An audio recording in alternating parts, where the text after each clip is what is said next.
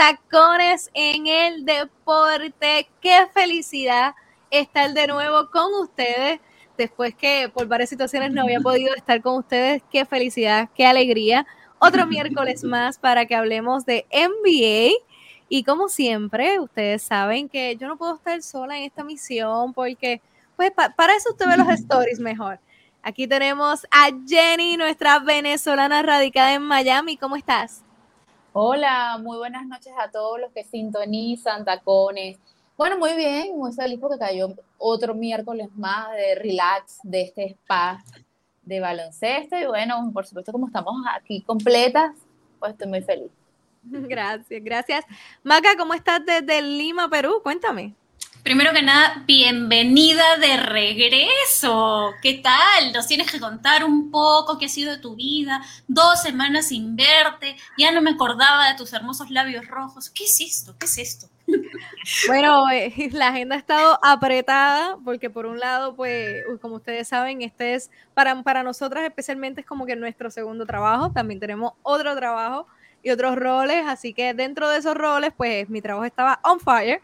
Eh, el de publicista y, el de periodista deportivo, pues ahora también estoy con el equipo de los cangrejeros de Santurce en el béisbol AA invernal, así que todos pendientes a mis redes sociales que están pasando muchas cosas chéveres. Y por eso fue que no he podido estar con ustedes, pero ya estoy de regreso y ansiosa que estaba de hablar de NBA, porque ustedes saben que el deporte y especialmente la NBA se analiza en tacones. Así es. Así, es. Bueno, chicas, pero como yo he estado, ¿verdad? Trabajando por, por otros laureles, como decimos por aquí, me encantaría saber qué les está pareciendo la liga a ustedes y que me cuenten un poquito, porque sé que hemos estado chateando, pero todas hemos estado cambiando un poco. Así que nada, cuéntame qué les está pareciendo la liga. En esta primera, en este primer mes de competencia ya básicamente. A ver, empiezo yo rapidito. Porque vi que Jenny estaba haciendo la cara de tú, tú primero, tú primero. a ver, yo voy primero. Y lamento informarle a Jenny Torres que tengo que mencionar un equipo que yo sé que a ella no le gusta mucho que hablemos de ellos, pero tengo que mencionar a los Warriors por su arranque de 12-2. Es el equipo que está definitivamente dando la hora con el señor Curry, pues en números de, de MVP, ¿no? Y por otro lado tenemos a unos, como ya lo hemos mencionado anteriormente, santo cielo, tenemos a los Chicago Bulls que se ha dado el lujo de ganarle nada más y nada menos que a los dos equipos de Los Ángeles, a los Lakers y a los Clippers, en un lapso de 72 horas. Entonces, es un equipo súper bonito y una de las cosas que más me gusta de este primer mes de temporada es que no hay partido malo, no hay partido aburrido antes decíamos, ay no, que voy a ver a, los Detroit Pistons jugando contra los Minnesota Timberwolves. Pero sabes qué, ahora hasta eso es atractivo y es divertido porque gracias a la regla de la que hablábamos la semana pasada, muchas cosas han cambiado, ¿no? Estamos viendo incluso peleas, encuentros medios extraños, jugadores que no encuentran su ritmo, su forma, entonces se hace más atractivo porque así como los jueces aprenden, los jugadores aprenden, nosotros nos divertimos, hay más defensa, hay de pronto más cositas como para Jack Tina Full, entonces genial.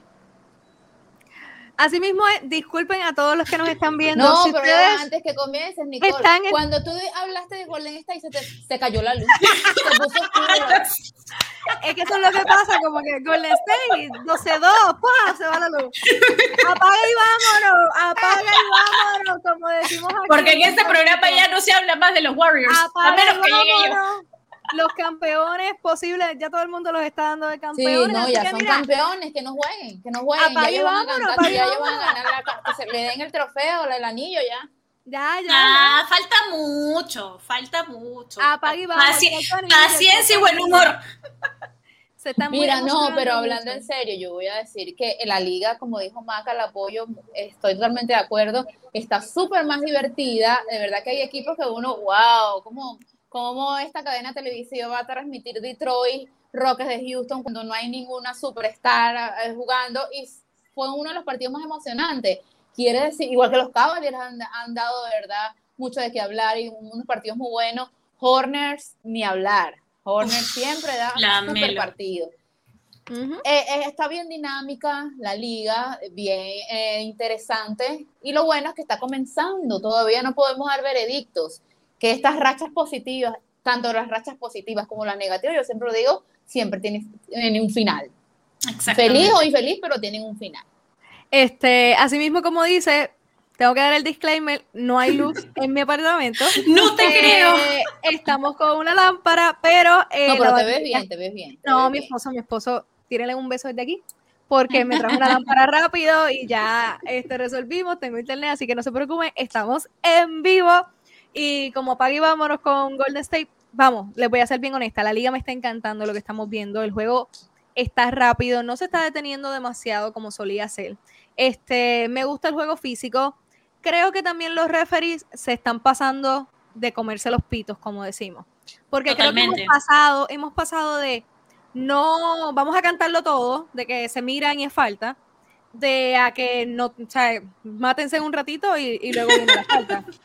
Creo que eso está pasando más bastante. Sé que eso lo hablaron anteriormente, pero me parece bien interesante cómo jugadores que no eran vocales con el tema de los referees este, con, quejarse porque sienten que no están cantando todas las faltas, este, sí están este, siendo vocales porque sienten que se está creando un ambiente de, guerrilla un poco, como le dicen, ese baloncesto duro, y pues ese baloncesto cargado pues también genera peleas y genera situaciones que al final no le hacen bien a la liga porque tiene jugadores estelares suspendidos, tiene jugadores estelares con multa, y jugadores incómodos y molestos, que creo que eso deben quizás ajustarlo. No es cantarlo todo como pasaba exactamente, pero tampoco cantar nada.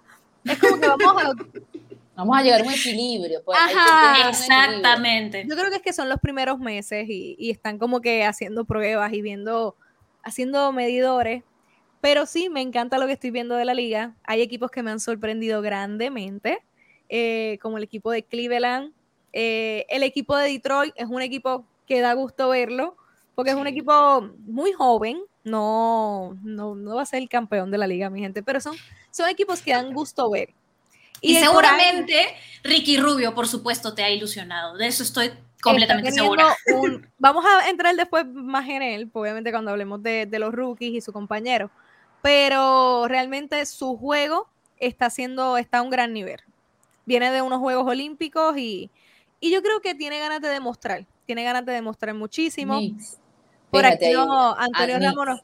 Knicks es un equipo que también me encanta Espectacular, sí. Muy divertido, muy dinámico. Es más, los Knicks es de esos equipos que comenzó, por ejemplo, ¿no? Julius Randall empezó un poquito apagadito y habían incluso algunas alertas de si Julius Randall podía repetir el nivel de la temporada anterior y poquito a poquito se está destapando y estamos viendo unas cosas pero maravillosas que tú dices, este es un equipo que me empieza a encantar y este es un equipo que está comenzando a hacer ciertos ajustes de cositas que criticábamos nosotros la temporada pasada. No sé si recuerden que nosotros decíamos que los Knicks atacaban mucho, pero en defensa todavía tenían que hacer ciertos ajustes, pero cuando se trataba de los tiros perimetrales, algunos ajustes. Y poquito a poco los estamos viendo. Y ojo, vamos tan solo un mes. Así mismo es, este, ahí vieron, salieron varios comentarios que quería comentar rapidito. El primero es, este, este, este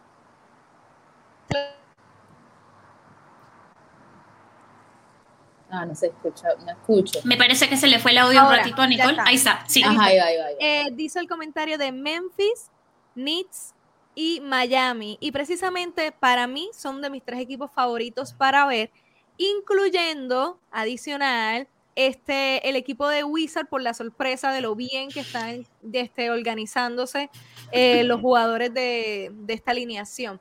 Pero también una pregunta por ahí, y me gusta preguntarle, valga la redundancia, a Jenny sobre el equipo de los Lakers, porque sé que ella lo sigue bastante de cerca. ¿Qué te pareció el tema de, la expulsión ayer de, de, Davis y si nos puedes abundar un poco? Sí, de verdad que fue algo para mí. Fue, eh, mi opinión es que fue demasiado. tampoco hizo, eh, la expulsión creo que fue demasiada. Ustedes estaban hablando que ah, no están cantando mucho, ahora cantando poco, pero estas expulsiones o esta expulsión fue como, yo, a mí me parece que fue demasiado. No fue tan justa como algunos eh, pueden decir. Para mí, yo me quedé yo, ¿qué pasó aquí? ¿Sabes? ¿Qué pasó aquí? Independientemente que el equipo iba perdiendo y está, salió mal, todo lo que quieras, que, Anthony Davis es la pieza fundamental de Lakers, independientemente de esta expulsión, yo creo que fue de too much. No sé qué Exactamente. Exactamente. Es que, Jenny, ¿sabes qué? Es un poco lo que hablábamos la semana pasada sobre el aprendizaje, ¿no? O sea, dada la regla, dada la interpretación. Entonces, tiene que haber un consenso a nivel referís de cómo se está interpretando esta regla. Y no solo es lo que conversábamos un poquito la semana pasada del cómo se interpretaba al momento de hacer el tiro de tres, que creo que esa es la parte más clara, sino es el cómo se interpreta en el momento que el jugador ingresa a la zona pintada y en el momento en el que justamente se presenta el contacto o no contacto, ¿no? O sea, diferir, se está yendo al balón, se está yendo al cuerpo. ¿En qué circunstancias estamos viendo que hay una intención de ir al balón? ¿En qué circunstancias estamos viendo que el jugador de pronto está flopeando o que el defensor está yendo directo al cuerpo, sea metiendo el codo, metiendo un poco el cuerpo o poniendo el pie? Entonces, esas cositas son ajustes que se tienen que dar. Posiblemente no solo es a nivel de arbitrajes, sino quizás va a tener que haber un, consejo con eh, un consenso con la asociación de jugadores. Porque acuérdense que estas cosas pasan como que por tres instancias, ¿no? O sea, la NBA primero y luego en paralelo es la asociación de jugadores y la asociación de referir. Entonces, cuando los tres dicen sí, vamos, probamos. Y como siempre dice Silver, ¿no? Vamos a medir cómo funciona esto y luego tener un siguiente ajuste. Vamos a ver cómo, madura. No, pero, y pero, le quita un poco, no, no sé si me están, estén de acuerdo conmigo, pero le quita un poco de veracidad a lo que están haciendo los árbitros. Ya bueno, estos son unos locos que están cantando cualquier cosa. Entonces, le quita un poco de seriedad a lo que ellos, a la credibilidad a lo que ellos están cantando. Porque de verdad yo no sentí que fue tanto como para que fue un flopping, una cosa de esa que, que tú dices, oye, ¿qué pasó aquí? Pero no lo cantó, ¿entiendes? No fue Exacto. como para tanto. Es que también son como que son tantos años sin esta norma y que ya definitivamente la regla cambió, que es como que regresa a lo que se hacía en los 90. Posiblemente los mismos referís de los 90 ya no son los de ahora. Entonces es como que es todo un proceso de, adaptación y de criterio y de lo que tú ves en la cancha versus lo que tú puedes ver desde distintos ángulos en las pantallas. Porque a veces también pasa que la pantalla te muestra algo y tú dices, ah, sí hay falta. Luego lo ves del otro ángulo y dices, un momento acá no hay falta. Lo ves de otro ángulo y tienes distintas perspectivas. Sí, e, es, complicado porque son muchos ángulos, no, no siempre va a estar de esto, pero crea, crea una tensión innecesaria en el juego cuando lo que queremos es ver el buen baloncesto. Estoy totalmente de acuerdo que, que se, ¿verdad? Que, se flexibilice un poco ese, ese contacto, que es importante que esté, porque el baloncesto es un juego de contacto. Por eso es que el 3 para 3 está dando tantos buenos resultados y la gente le encanta verlo, porque es un juego rápido, ágil, este, tiene contacto. Pero nada, veremos a ver, veremos a ver cómo madura, pero de las cosas buenas que hemos hablado, como del equipo de Golden State, que Maca está feliz, ya son campeones. Este tampoco, tampoco, ya te he dicho, por partes y cucharadas, que yo no quiero ser ave de mal agüero, ¿ya? Pero ustedes recordarán allá por el año 2015 que los Golden State Warriors empezaron 10 a 0 y de pronto cuando llegan los playoffs y llegan las finales, el amor platónico de Jenny termina llevándose el campeonato. Así que yo mejor me quedo calladita y digo que sigan por partes y cucharadas, vamos un mes, falta un montón, así que yo mejor silencio. Falta mucha liga y, ya para cerrar el tema de las cosas que nos gustan. Este, el equipo de Golden State todavía no entra Clay Thompson y eso puede ser una navaja doble filo. Sí, porque se ve como un equipo muy compenetrado, se ve como un equipo muy ajustado, que cada jugador tiene su rol. Cuando entre Clay Thompson, que es un jugador que va a exigir minutos por, por su rol en el equipo, por el dinero que se le paga, por el tiempo que se lleva inactivo, probablemente va, va a necesitar este tiempo y va, va no va a dañar la rotación, pero la rotación va a cambiar. Claro, pero imagínate, el, si, si la posición que está cubriendo Paul es la de Clay Thompson. Cuando él llegue, que Paul está on fire. Imagínate cuando él llegue, que él ya vaya a ser a otra, lo vayan a desplazar, quién sabe qué va a hacer, quién sabe lo van a mover.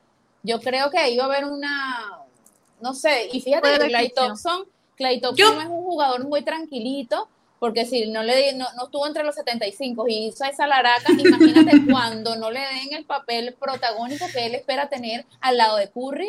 Ojo, él no eh, espera tenerlo, ¿ah? Él no espera tenerlo porque ya sabe que él va a tener minutos control. Te dijo que no quiere tener. Aún no, pero ya escuché, ya escuché a era en conferencia de prensa, por fin ya escuché. Por fin ya me di el gusto de escuchar a Kerr en vivo y en directo en conferencia de prensa. Entonces, con Clay Thompson hay como un proyecto, como un plan, ¿no? Entonces, no es que vas a llegar y toma, acá está tu lugar, tienes tus 20 minutos. No, no va a ser así. Punto número uno, va a tener que ganarse el puesto contra Pool. Punto número dos, va a tener los minutos controlados. Punto número tres, ¿cómo sabes que el plan ya comenzó su ejecución? Porque él está yendo a todos los partidos junto con el equipo y ya está comenzando a hacer un poquito de baloncesto en los, en los pregames, ¿no? Entonces, poco a poco lo van midiendo. ¿Eso qué significa? Que cuando llegue diciembre o cuando llegue enero, cuando llegue su regreso, no es que vamos a ver a Clay Thompson jugando 30 minutos, posiblemente lo veamos solamente 10 con pool de titular y él viniendo desde la banca. Entonces, él, mm. él, él ya desde ya está con la cabeza en uno o dos meses, pues arrancaré desde el banco y ya después. ya Maca hizo su conclusión. Él está claro. Punto número uno. Punto número dos, ya viene. Él no va. No Punto la filosofía es de arriba. a hacer la camisa. Yo no he dicho eso, ¿eh? yo no he dicho eso. Te estoy corriendo la máquina. Pero la realidad del caso es que es complicado, porque no solamente llega Thompson a la, a la rotación, llega Weisman. Y todos estos son jugadores que le suman y deben hacer el equipo mejor pero siempre crea una situación cuando ya un equipo está engranado, que se ve aceitadito, se ve que está trabajando como reloj y entran este, nuevos jugadores. Puede ser muy positivo, como pueden entrar con la mejor mirada, como puede ser negativo a lo que pasa ese proceso de adaptación, como mismo le está pasando a los Lakers, que no sé si son la decepción de Jenny, me encantaría saber cuál es la decepción. Sí, total, total, totalmente decepción. Ahí no hay nada que decir a favor. Eh, me parece que la entrada de Westbrook no ha sido tan, positiva como puede haber sido. Eh, creo que él está cumpliendo un rol que se le asignó, pero todavía él no encaja en el equipo y no entiende. Eh, para mí está jugando un baloncesto que no es él, no es el jugador, el juego que él está acostumbrado a, a, tener. Obviamente tiene un rol diferente, pero su efectividad no es la misma, los, los, las pérdidas de balón están costando puntos en favor al otro equipo. Lo único bueno de este equipo que me gusta es Carmelo Anthony. Eh, ahí está. bueno, ahorita vamos a hablar un poco de los rookies. Me gusta bastante Austin Rives, que también salió por dos semanas lesionado. Me gusta mucho el juego de la seguridad que le da el equipo y la, la frescura que le da. Sí, la frescura, lo rápido que es, lanza sin miedo. Este, hay esas cosas, esas cosas positivas yo por lo menos las tengo que decir, pero lo demás no me gusta. No me gusta nada lo como está jugando, no me gusta Russell Westbrook su juego, no me gusta cómo está jugando los roces que tienen y después, es, eh, y después son amigos.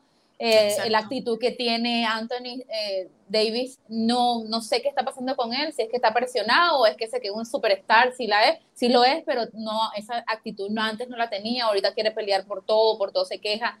No sé, eh, hay muchas cosas que no me están, no me escalan y siento que es un, una temporada larga para los Lakers. Eso es mentira de que engranan de aquí a diciembre. Ya estamos en diciembre dentro no, de no, no. Eh, te pregunto, Jenny, ¿crees que, el tema de, los Lakers es realmente un problema de egos y arrogancia, de que Westbrook necesita probar de que es un Hall of Famer, de que es un jugador importante en la liga, de que Davis tiene que probar que puede liderar un equipo porque no logró hacer con, no lo logró hacer con y ahora tiene la oportunidad de mientras esta lesión de LeBron liderar el equipo y ser la cara del equipo. ¿Crees que es un problema de arrogancia? ¿Crees un problema de egos? Mira, no sé si es un problema de egos porque yo he visto eh, a Russell Westbrook que ha bajado bastante su, arrogancia como, o, su actitud, ¿no? Sin embargo, siempre tiene unas actitudes, por ejemplo, en Sons, haciéndole un niñito y después le metieron todos los puntos que le meten, esas cosas no se hacen, ¿no? Inmadurez. Exacto. Eh, yo pienso que también tiene un poco de culpa Bauer, Bauer, como tú, el propio Coas a veces no actúa. Exacto. Cuando tienes que actuar, tienes un equipo. ¿Cómo, cómo vas a perder, un, por ejemplo, el encuentro de Oklahoma ganando por 26 puntos? dos eh, veces todavía. Dos veces todavía. Si les toca en el play con Oklahoma, todas las apuestas. adiós, adiós. no hay vida. Entonces, ¿sabes? Yo creo que también el COAS algo está pasando, no se está dando cuenta que no está funcionando. No está haciendo los ajustes. Por ejemplo, es, eh, Kerr cuando está ganando ampliamente por 12 puntos y le hacen cuatro seguidos ahí mismo para la defensa, llama un, un timeout. ¿entiendes? Son cosas que yo no soy coach, yo no soy profesional del, del arbitraje, pero son cosas que ya he visto durante varios coaches y ya lo he visto y es algo de lógica, ¿sabes? Entonces creo que hay un poco de todo, hay un poco de todo ahí. Tú ves a Popovich, Popovich es como que el referente de los coaches este, por excelencia en los últimos 20 años de la NBA, básicamente. Y tú ves que ese hombre le hacen dos tiros corridos o, no está funcionando específicamente por el Exacto. No te vas a esperar que te hagan 20 puntos, una 14 a 2, 14 a 0 la carrera para hacer, para hacer un time. O sea, es algo de lógica, no te está funcionando, es que, sácalo, ¿entiendes? Es, es, un poco lo que conversábamos nosotras, no me acuerdo si fue la semana pasada o antepasada, ¿no? o sea, dos cosas claves con los Lakers acá. La química de equipo, pero no como amigos, sino la química de equipo en cancha y los ajustes de Vogel que parece que no llegan o nunca llegan o está esperando que ocurra el milagro de Navidad, porque como decía Manolo hace poco, ¿no? o sea, Russell Westbrook no puede andar de carrito loco haciendo lo que quiera desesperadamente, lanza que te lanza, porque no, porque así no funciona en mi equipo. Westbrook debería pasar a ser sexto hombre. En mi opinión, sí. ¿Y sí, sí, totalmente. Sí, no está funcionando. Pero más bien, al que, pero por ejemplo, al que nosotros decíamos que le podían dar tranquilamente el rol de veterano líder ante la ausencia de LeBron James, que justo Elder nos está dejando el comentario que dice, hace falta LeBron en esa cancha, no es lo mismo. que regrese el viernes. Exacto. No es lo mismo sin él pues ahí tienes a una figura en Carmelo Anthony que puede representarlo. Pero también, si a Melo tú no lo dejas ser, ¿qué quieres lograr? Es complicado el equipo de los Lakers, pero tu decepción, Jenny, va más con el equipo. Sé que el equipo en general te tiene un poquito triste, molesta. pero hay un jugador en específico que tú esperabas muchísimo más de él. Claro, por ejemplo, yo pensaba que con la adición de Westbrook iba a correr un poco más la ofensiva y está, está totalmente estancada y no hay nada que hacer. Ahí hay como, yo cada vez que veo el partido de los Lakers, el primer y segundo cuarto no es el reflejo del cierre del partido. El cierre del partido es lo que te va a decir si ese equipo va a ganar o va a perder. y siempre en el cierre del partido es un desastre total, es un desastre total. Muy lamentable porque son un equipo fuerte, son un equipo ganador históricamente, así que lo queremos ver triunfar y lo queremos ver, competir más que nada. Yo creo que son equipos que nos gusta siempre que compitan. Exactamente. Eh, Maca, ¿cuál, ¿cuál es tu decepción?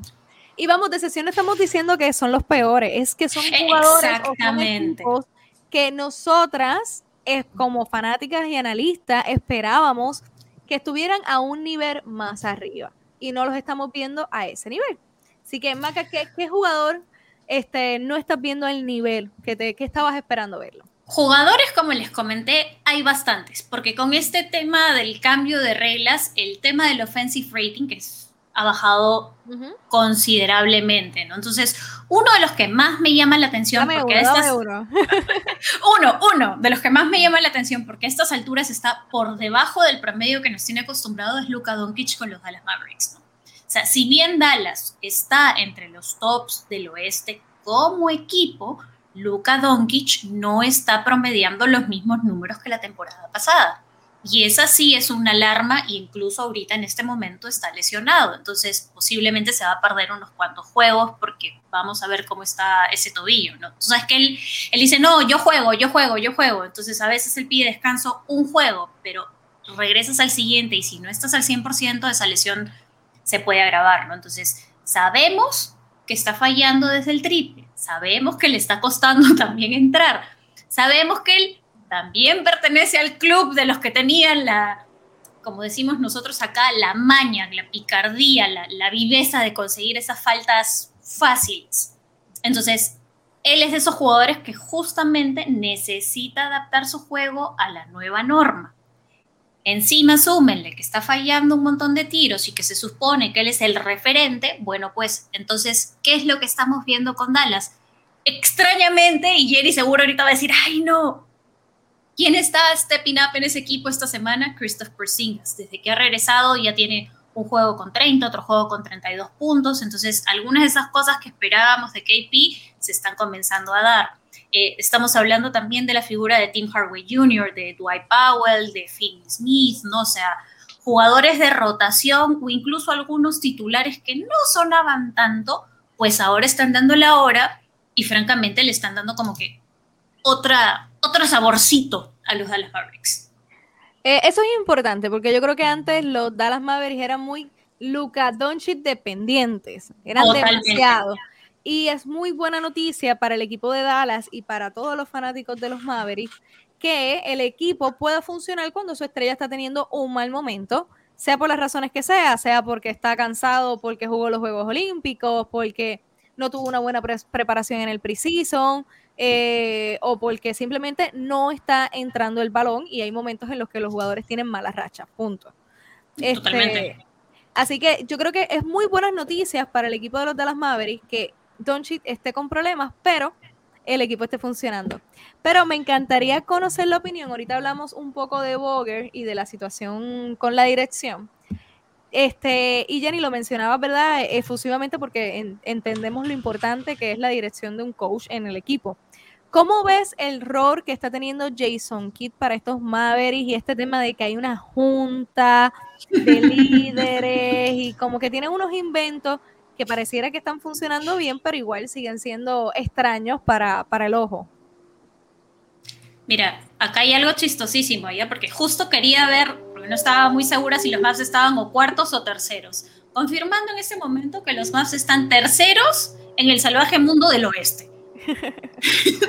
en, este, en, este momento, o sea, su racha en los últimos 10 partidos, o sea, son 7 victorias, 3 derrotas. El winning streak es de 2 victorias consecutivas. Yo no entiendo qué es lo que ha pasado entre la salida de Carlisle y la llegada de Kit, pero hay un cambiecito en el chip de ese equipo que digo yo, qué interesante es ver cómo las otras piezas jóvenes están comenzando a producir cómo las otras piezas que venían desde el banco están aportando. Están aportando no solo en ataque, sino también están defendiendo.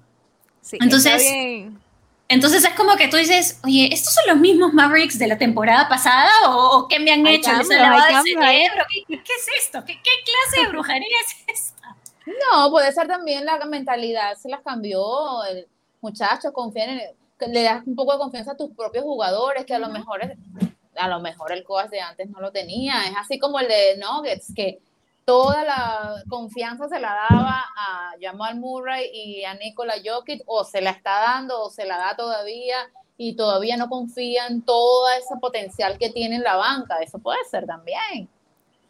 Mira, Andy, el, señorito futuro a, a, llegar de cumpleaños, dice, ¿no? Hablen de Jalen Bronson. Carrito loco, no, qué carrito loco. El señor Bronson está teniendo una temporada con los Mavericks que ya quisieran varios tenerle en este instante, ¿no? O sea, eso también es, es rescatable.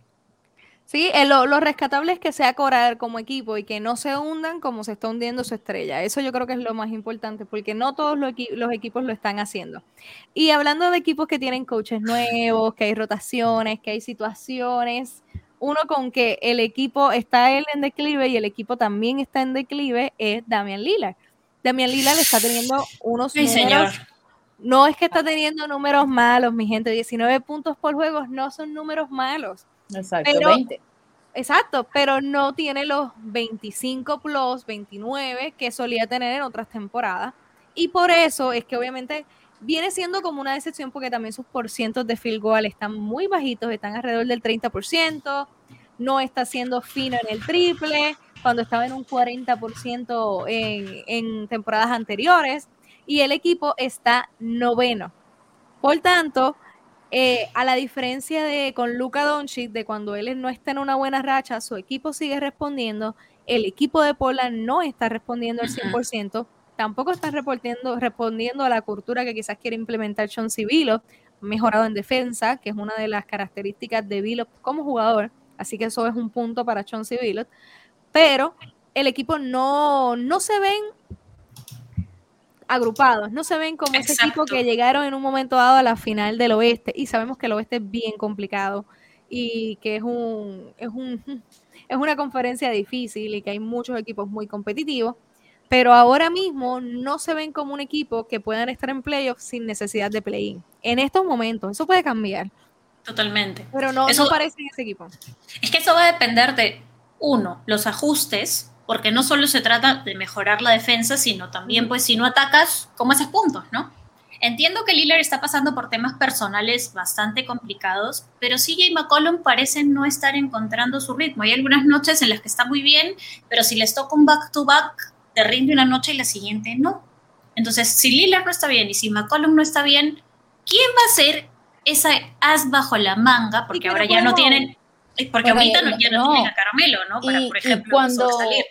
Yo escuché unas previas por ahí de nuestro gran Álvaro Martín, él decía, el problema de eh, Portland va a ser si Damian Lillard se lesiona, no está, alguna cosa, alguna cosa que es lo que está pasando ahora, que Damian Lillard ahora no está en, sus números o en su ritmo habitual, ¿qué va a pasar con el equipo de Portland? ¿Quién va a tomar el protagonismo o quién va a tomar esas riendas del equipo de Portland? Ahí están, aquí está una respuesta. No hay quien tome el equipo de Portland por las manos o por, por las riendas para para manejarlo. Y estos son los resultados, derrota tras derrota tras derrota. Yo más que de decepción de Damian, de Damian Lillard, que es uno de mis favoritos, jugadores favoritos. Yo lo quería para MVP este año. O sea, bueno, es uno de el nivel, el nivel de juego que él venía como increciendo, yo pensaba que iba a ser un jugador que podía estar para candidato a MVP.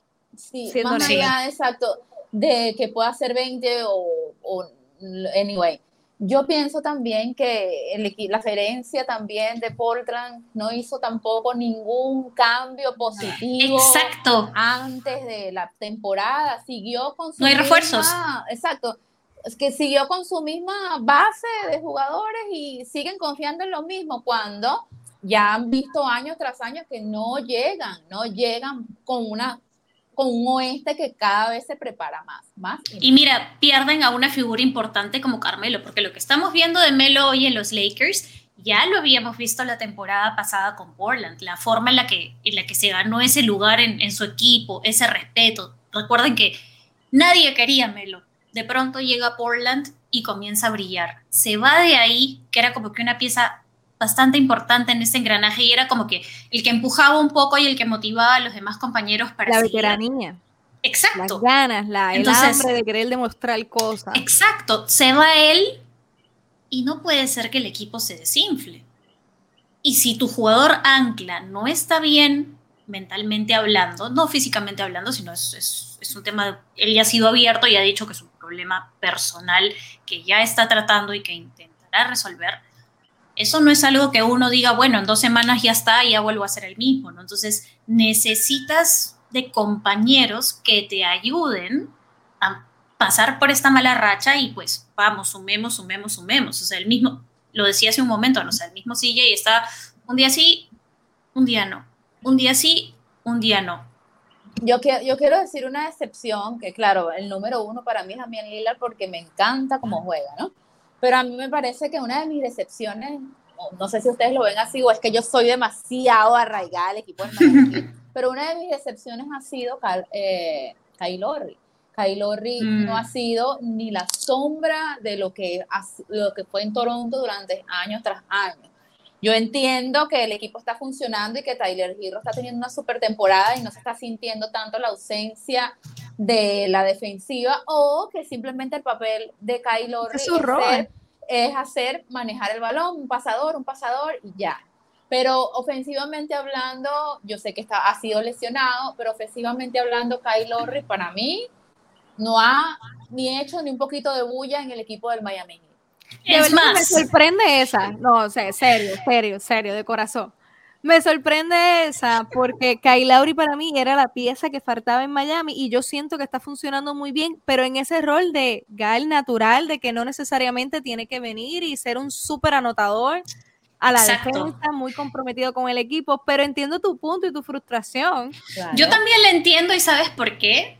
Porque hay partidos en los que Lori debería pasar el balón y es él el que va por el tiro. Son momentos claves donde Miami necesita de sus tiradores y no de Kyle Lowry y es el mismo yendo por un triple desesperado, por un doble pero mal colocado. Y tú dices, no, pero o sea, No, y me perdonan, y me perdonan, de verdad, yo con mi rol de madre no pude buscar los números de Kyle Lowry de este año en comparación con el pasado o el antepasado con los Raptors deben ser una, unos números más o menos abismales porque era el, él y Van Blee eran casi que las, eh, ¿cómo se llaman? Los que más anotaban en el equipo de Toronto, pero yo pienso, sí, es un rol diferente que le está dando Spoltra, pero me parece que a mí, para mí es una excepción, porque eran como el Big Three, ¿sabes? El Big Three, estamos hablando de que los tres, entre los tres, sacan el equipo. Bueno, Miami ha funcionado con Tiger Hero viniendo de la banca, pero... Y otras piezas, porque Miami está jugando muy bien. Pues mira, tengo los números aquí, a las millas. A las millas. A ver. Tú las tienes ahí, yo las eh, tengo en mi teléfono. 20, 18, 19. Creo que esta es la temporada en la que quedan campeones. A ver. Esa temporada en la que anotó por juego 14, 14.2 eh, puntos por juego. Ya. Ese es su, su porcentaje. Y tuvo 8 asistencias por partido. Ok. En el siguiente, la siguiente temporada, 2019-20, ahí tiene un avance ofensivo. Oh, oh, sí, claro. Con 19.4 puntos por juego. Este año ya no está Cubel Leonal, así que obviamente tiene más rol en la ofensiva. Con 7.5 asistencia por partido. Bueno, la asistencia la mantiene. 8 y 7, ok. Sí, 8 y 7. Vamos a la temporada 2021. Aquí mantiene sus asistencias, asistencias en 7.3 y el, la, el, ofensiva baja de 17.2 puntos. ya vemos una bajada de 19 a 17. Y en el 2022, 21-22, tiene 7 asistencias por partido. 7 no, lo mantiene. Igual, y en puntos. ¿Cuánto? 12.7. ¿Cuánto tiene? La caída, la caída es fuerte. 12.7. Tiene una, caída, de 5 puntos. claro, es una es que se siente, no es Sí, el mismo, totalmente. No es el mismo, no es el mismo. Y obviamente es, su papel, su papel de, de, su rol de manejador lo sigue porque las asistencias lo demuestran pero ofensivamente hablando, para mí es un, como dicen ahí, un Casper, un, un fantasma. y en blog, en blog y en blog y Steer se este aumentó en comparación con el año pasado. Bueno. Es decir, forma parte del club de los jugadores cuya ofensiva ha caído, que si nosotros sumamos a Lillard, a Embiid, a Sabonis, a Devin Booker. Ay, quiero em, leer ese, ese comentario que puso Andy, se me fue. Ah, aquí está. Ok, ok, pero léelo, léelo, pero, pero por favor, con drama. Con drama. Yo voy con fanatismo, ya va. El Heat es un equipo, no puede, muy profundo y talentoso. Lowry creo que fue ahí su, sabiendo que podía aprender, ah, ok, sí, aportar su experiencia y su juego, pero que sus números iban a bajar. Ya por sí habían bajado el final del rap. Sí, bueno, habían bajado, sí. Bueno, ya lo vimos, que vino en caída de 19, 17, pero oye, de a 12. A 12, ni siquiera, yo creo que ni, ni Goran Draghi viniendo de la, de la banca con su vejez y su lesión de suave, suave con Draghi y su vejez.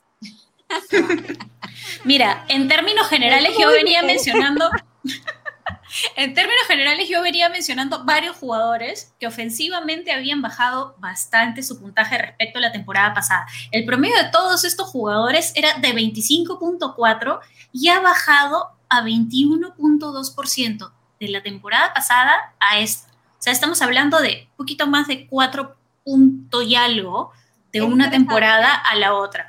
¿Eso qué significa? Son varias idas al tiro libre. No solamente son las idas al tiro libre, eso significa que este año se está priorizando la defensa en la NBA y también definitivamente hay menos cobros. O sea, ya no es que Jenny me tocó el pelo a Maca a la línea. No, no, señor. Ahora Jenny me tiene que meter un buen codazo para mandarme a la línea. Lo que pasa es que la liga, yo creo que ustedes no están entendiendo lo que está pasando. La liga ha decidido que va a cuadrar todo el dinero que ha perdido en las últimas dos temporadas con todas las multas que van a dar por las faltas que están pasando. Eso es lo que ya entendimos, gracias Nicole por explicarnos. Claro, lo que pasa es que queremos que Silver se vuelva millonario. Es que la liga ha perdido mucho dinero, o sea, dos claro. años en, en las canchas. Yo, yo no sé si, pues, si teníamos que elegir un solo excepción, pero ya para cerrar, porque tenemos que ir para el último tema, creo que el uno va a ser Lilar, el dos Lowry, que me duele en el corazón, casi lloro cuando lo, cuando, cuando lo digo ahorita. Pero creo que el tercero que me ha decepcionado un poco es Michael Porter Jr. Creo que no, no, no arrancó como en la burbuja o como el año pasado. Creo que ha bajado, no sé cuáles son los números, ahorita está promediando nueve puntos por partido y seis rebotes. No, no, tengo la comparación del año pasado ni antepasado, estás tocando fibra sensible, ¿ah? Estás tocando fibra sensible, sobre todo con dos ciertos jugadores de fantasy, uno que está ahí conectado, que es Andy Auger, el otro que está en los controles, que es el señor Manolo Rodríguez, que deben estar, pero así, arañándose por ese bajón en, rendimiento. Lo han, visto así, yo traté de buscar como uno por acá, uno por allá, ¿sabes? No siempre, siempre los mismos, porque si vamos a hablar, bueno, hay jugadores superestrellas que tampoco están dando la talla, pero quería estos jugadores específicos porque no se habla mucho de y son importantes en la ofensiva de, de sus equipos en PJ, Michael, Roto Jr., Michael Roto Jr., que ha bajado casi 10 puntos su promedio, ¿no? Ahí se le fue el, audio a Nicole. Yo creo que Nicole está diciendo que era considerable que son 10 puntos y que eso no pasa de la noche a la mañana. A ver, yo, yo interpreto, Nicole, tú, tú No, no, no dije eso. Lo que mencioné era que está teniendo problemas de la espalda. Esto es importante que lo tengamos en lesionado, mente. Está lesionado ahora mismo, pero antes de estar lesionado, los partidos que pudo jugar, se veía con molestias en la espalda. Y recuerden que él fue drafteado 2018, este, pero no pudo jugar ese primer año porque este, se lastimó la espalda. Así que, porque él venía de una operación de la espalda que lo tuvo todo un año fuera y luego es que entonces regresa y juega entonces la temporada de, la burbuja, que termina en burbuja y ahí es donde explota como, como una estrella para los Denver Nuggets. Eh, y que fue una apuesta para Denver porque él cae en el puesto número 14, siendo antes de su operación de espalda, siendo considerado uno de los top 5 de su draft. Pero nosotros, ah, mira, ahí tenemos algo en vivo desde Staples, desde Staples Center. Manolo puso algo, algo del Staple. Del Staple a ver, a ver. ¿Será que está Leslie ahí en el Staple? Ups. Ups. ¡Ah! Ups, ¿qué no, no. Estábamos emocionadas ya. ¿Qué pasó? Vamos a ver la práctica que hoy sí juega LeBron. Bueno, lo único que, sí podemos decir. Ya no se llama Staples Center, digo, a, se llama Crypto. Exacto, ya. Crypto.com, no sé cuántos, no sé qué, ¿no? O sea, bueno, 700 millones pagaron. Eh, Crypto.com, 700 millones luego de 20 años. ¿Ustedes le están metiendo los criptomonedas de ustedes? ¿Alguien de ustedes? No, no, no, no, no, pero pues tengo un eh, amigo. deberían, oyeron. Tengo un amigo que se llama Fernando Zamora, que, seguramente debe estar viendo el en vivo. Fernando, por favor, danos unas clases de cómo invertir en cripto y de cómo invertir en la bolsa, porque él es el hombre de las ocho cifras y de las Yo le estoy metiendo chévere, estoy hasta en PayPal, estoy en Bitcoin, eh, les recomiendo. Pues nada, el próximo live ese es el nuevo, ese es el nuevo banco de, del, del, mundo. O sea, ahora mismo eh, una persona yo le he sacado ya 73 dólares. Se voy a admitir, en PayPal le metí suavecito, como yo no soy millonario como los jugadores de NBA, no le metí poquito. Y ya le saqué 73 dólares. Oye, en tres semanas. No, me va a meter eso, eso es más de lo que me pagaría el banco. Así que esto pues mira. Totalmente. Bueno, entonces si eh, Manolo se vuelve millonario, ya sabemos quién va a pagar un hotel cinco estrellas para llevarnos al All-Star, ¿no? O sea, alfombra roja y todo, ¿no? Sí, sí, él, no va a estar en el All-Star, amiga, él va a estar como en Bora Bora o algo así. No, eh, yo claro que yo sé quién lo va a pagar. Se llama Andy. pobrecito.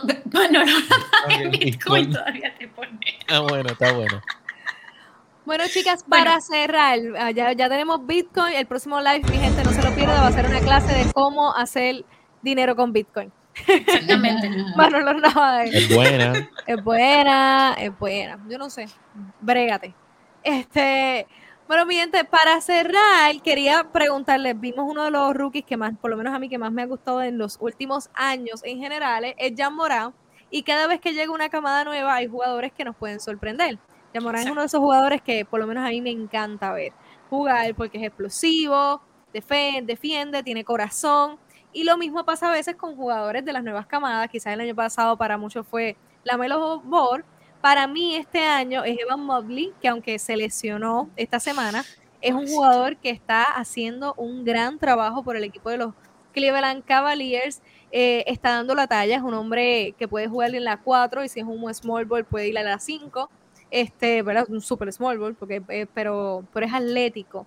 Y se ve un jugador que está dándolo todo. Y ahora mismo les voy a pasar las estadísticas para que vean cómo va el chico. está anotando 14 puntos por juego, 8 rebotes y 2 asistencias. Y eh, tiene a los Cleveland Cavaliers dando la pelea en el este y están posicionados, tu, déjenme decirle bien, en la posición número 5 con 9 y 6. Así que ese es el jugador de los rookies que a mí me está llamando muchísimo la atención. Puede que se pierda dos a cuatro semanas, pero eso no le impidió a la Menobol ganar el rookie del año. Así mismo es. Exactamente. Así, que acuérdate que, aparte que, acuérdate que este año estamos en una maratón larga. Hemos vuelto a 82 partidos, entonces si te pierdes un mes de temporada, eso no va a ser definitivo. Entonces, hablando de lesiones, por ejemplo, Chris Duarte supo aprovechar muy bien las bajas en los Pacers para justamente convertirse en ese jugador de primer año en la NBA, pero con experiencia previa, en brillar y tener unos números bastante interesantes, ¿no? Siendo latino, siendo dominicano, hay un tema de empatía para, para con nosotros porque habla español, pero vamos a que está rindiendo, ¿no? Entonces, Duarte es el jugador latino, dominicano, que está dando la hora dentro de los rookies. Y alguien que, por ejemplo, comenzó lesionado, pero que poco a poco está comenzando a demostrar el nivel que tuvo en la NCAA es Kate Cunningham, ¿no? O sea, no por las puras, fue el pick número uno de, este último draft, ¿no? Entonces, él también es alguien que comenzó lesionado, pero se está comenzando poco a poco. Él va a ser a la larga el líder en ese equipo de Detroit porque sabe que no tiene nada que perder, ¿no? O sea, lo único que tiene es para mostrarse y mostrarse y mostrarse, y en estos últimos juegos de Detroit ya estamos viendo cosas muy, muy interesantes de este muchacho. ¿Qué crees de esos rookies, Jenny? ¿O hay alguno que te llame muchísimo la atención, como mencionaste del de Lakers? Sí, fíjate, a mí me gusta mucho Chris Duarte eh, porque tiene como un swing cada vez que lo veo jugar, ¿no? Tiene como un swing de la Melo Ball, ¿sabes? Súper, no por el cabello, es súper dinámico, tiene una seguridad Rápido. Sí, que no, que no tenía Edwards, el de Minnesota, cuando comenzó, ¿sabes? Que decíamos, es tan bueno, pero a veces duda en tomar una decisión, que es lo que no, que es lo que no dudaba la Melo Ball. Es lo mismo que Chris Duarte. Chris Duarte juega relajado, como si tuviese tres o cuatro años de temporadas en la NBA, eh, juega contra los grandes fuertemente, dinámico, lanza, eh, ¿sabes? Yo creo que esa es la nueva tendencia de estos novatos y que es atractivo, por supuesto, para nosotros súper atractivo ese tipo de juego, ¿sí o no? A mí me encanta ese tipo de juego y me encantan los jugadores seguros desde el momento que entran a cancha. Yo creo que un detalle interesante que ha sucedido con, con la NBA y con los rookies y los jugadores jóvenes es que llegan cada vez más seguros y cada vez más preparados, como que el jugador que desde sus años de escuela superior o high school le dicen como que o ven ese potencial en él, lo van preparando y este jugador quizás ya tiene, viene con entrenadores físicos, con un staff médico y vienen con este swagger o esta actitud de que yo me voy a quedar con, con, con la NBA. Y esa, y esa seguridad y esa gran preparación hace que la liga y su nivel es que también y su nivel estén en un buen momento. ¿Y sabes qué pasa? Que esta nueva camada de jugadores ya llega con el chip puesto en la nueva norma de la NBA. Ya no llega con las viejas mañas y tampoco es de la escuelita de Trey Young o de la escuelita de la Barba Harden. Incluso, lo siento Jenny, pero a veces también se le criticaba a LeBron que sin necesidad de ir, de ir, y lo curioso del caso es que Raymond Green es el que más feliz está con esa, con esa norma. Pero en fin, lo bonito es que estos muchachos ya llegan con otra mentalidad de juego y ya llegan preparados para este nuevo cambio que vamos a ver de aquí a este año en adelante. Entonces, no tienen miedo de encarar. Y no tienen miedo de encarar desde hace varios años. Los jugadores que están llegando a la NBA llegan con mucha seguridad. Lo vimos en la Melo lo vimos en Trey Young, lo vimos en en diferentes jugadores, también está mencionando a, Magic. O Cole Anthony. Cole Anthony, gran jugador. Bamba, tuve la oportunidad de verlos en cancha, muy Anda bueno. porquería. El equipo Anda porquería, Bamba. Todo el mundo lo pensaba que iba a ser. Es que eso es lo malo cuando le ponen las expectativas. Todo el mundo pensaba que iba a ser como un, como un Howard. Primero que no ha cogido las libras que, ha tomado, que tomó Howard en su momento. Y, en su momento, claro Por eso es que no es bueno compararlo, porque nos pasó mucho, eh, ¿verdad? Lamentablemente, el, ahora convicto, eh, Félix Verdejo, que todo el mundo lo, lo, comparó con Félix Tito Trinidad en lo que es el boxeo. Eh, Zion Williamson lo comparaban demasiado de mucho que iba a ser el próximo fenómeno tipo LeBron James y lo único que ha sido es que se ha comido tres LeBron James en eh, toda su y por eso parece un, un lechoncito. Ay, pobre. Espérate, dedíquese. Manolo, ¿para cuándo? decídase, decídase, señor Manolo, ¿le gusta o no le gusta el Yo soy tragic, yo soy Él Orlando Tragic, pero soy el primero en criticarlo porque no me gusta como la gerencia lo, lo está moviendo. Me gustó lo de Cole.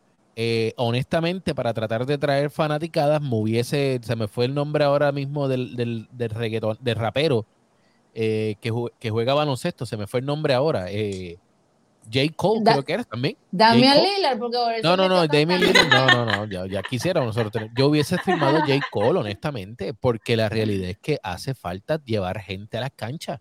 Hubiese hecho todo lo posible por darle un contrato un poquito más del mínimo para traer a los puertorriqueños a esa cancha y que vieran a, Vale, a Varea. J. Cole, exactamente, ese mismo. Eh, que varía la pena, pero la realidad es que. Eh, Nicole, ¿cuánta gente había allí cuando tú fuiste? Vamos a ver claro. No estaba, no estaba tan vacío, y, o sea, no estaba lleno el estadio. No estaba lleno. No estaba lleno. y, era, el equipo, y era contra Charlotte. Claro, que es atractivo, que trae gente, a la gente. Claro, es que en realidad el público que y no estaban tan caras las, entradas porque mi familia fue como, como espectadores y estaban a la parte de abajo como a 40. Más wow, súper barato. Eso, eso te cuesta arriba el, el, el Madison. Pero, por ejemplo, la gente... ¿Qué? El Madison. No, el Madison tú pagas 30, 40 para estar arriba. no, mamá, 80 en el Madison, papá. Mira, de eso mismo estaba hablando yo los otros días con Eddie Delgado, que está entrando aquí ahora mismo. Y le estoy diciendo que entre aquí. Eh, ven acá, Eddie, por favor. Estamos en vivo, no se preocupe. Eddie. qué bonito, Eddie. Mira, qué bonito, Eddie. ¿Eso te sirve? Mira, mira ahí. Mira. Eh, Eddie, estábamos hablando de eso mismo, de lo que son los boletos.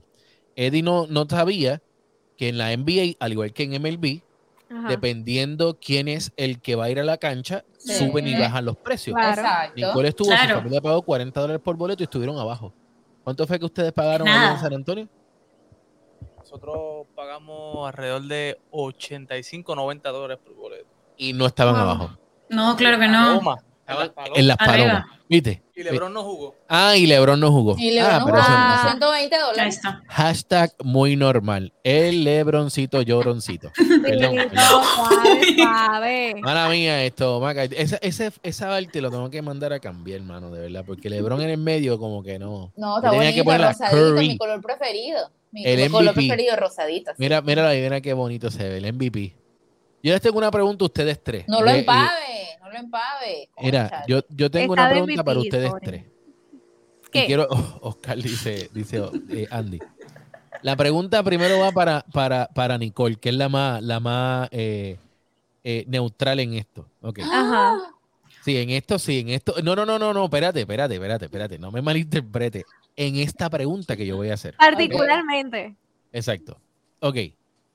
¿Qué es, dime tres cosas que te gusta a ti ver de Stephen Curry? De Stephen Curry. Su explosividad en cacha porque no voy a saber qué va a hacer.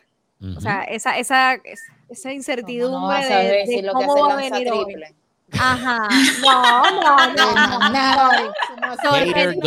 muy bien el balón. Perdón. no seas hater, Jenny. No seas hater. No seas hater. Suave. Él distribuye muy bien el balón. Obviamente su rol principal es lanzar y lanzar el triple. Pero es atractivo verlo jugar porque juega rápido, juega intenso.